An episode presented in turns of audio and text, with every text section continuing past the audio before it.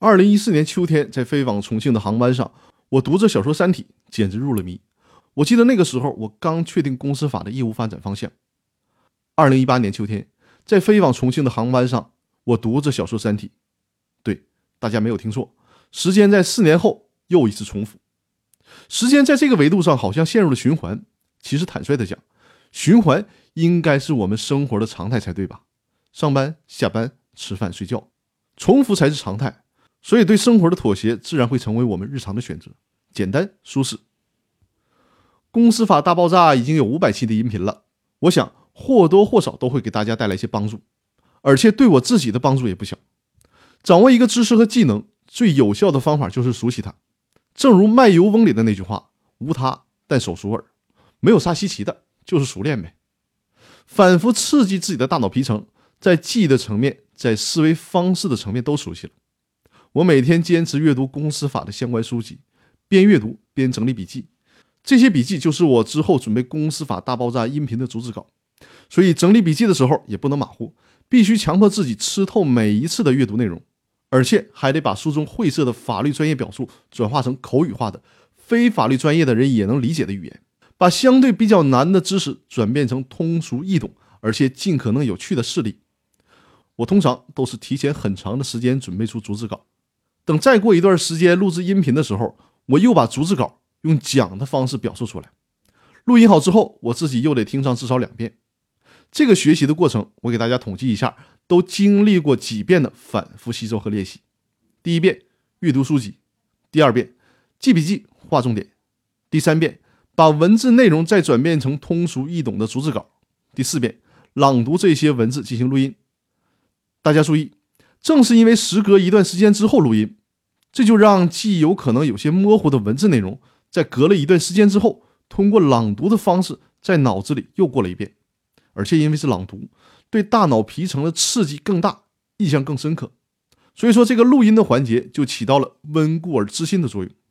第五遍，剪辑的时候听一遍。第六遍剪辑好之后，作为校对，再听一次自己的录音内容。大家看，针对每一个公司法的知识点，我都需要经历至少六遍的学习过程。这样的学习经历，对我所学过的公司法知识掌握的能不牢固，能不印象深刻吗？难怪两个罗胖罗振宇和罗永浩老师都公开的说过，学习的最好方式就是讲给别人听。我是有切身体会的。两位罗胖。两位罗老师说的都太对了，而且我现在正在着手录制《公司法大爆炸》的视频内容，构思讲课思路和大纲，制作幻灯片。制作完成之后，练习配合着幻灯片讲解课程内容，然后录制视频。后期剪辑的时候，又至少把视频看了一遍。我的天哪，这样我对所讲过的公司法知识，对我自己来说是至少累计学习了十遍以上，吓不吓人？我有时候在想。如果我在高中的时候就知道这种学习方法，那考大学的时候是不是就可以随便挑学校了？咱们不扯远了，说回到收听和收看《公司法大爆炸》音频和视频的学员朋友们，对音频的收听，你可以利用琐碎的时间学习到你所需要的某些公司法股权类的知识，再通过收看视频，把之前碎片化学习到的知识，通过边观看幻灯片边听我讲解的方式又学习了一次。而且这一次是更加系统的、更加生动有趣的学习。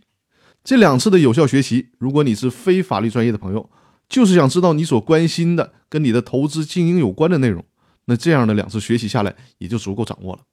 更何况音频、视频还可以反复的收听收看，那你就是在不断的加深对某段知识的印象了。甚至有法律专业的学员听友，把我的《公司法大爆炸》的音频、视频又再次的整理成笔记。边收听收看我的音频视频，边记笔记，那你的学习方法就跟我有异曲同工之妙了。反复的加深印象、理解消化，那花了大价钱加入到公司法大爆炸微信群的朋友就更厉害了，甚至已经不是反复学习的问题了，而是有问题随时可以得到解决这个层面了。此刻回头看看五百期的音频，这个坦率的讲，我自己也没有想到，我当初的计划是，如果能坚持更新到三百期，应该就可以了。而现在，我告诉大家，其实我的音频逐字稿已经写到六百期了。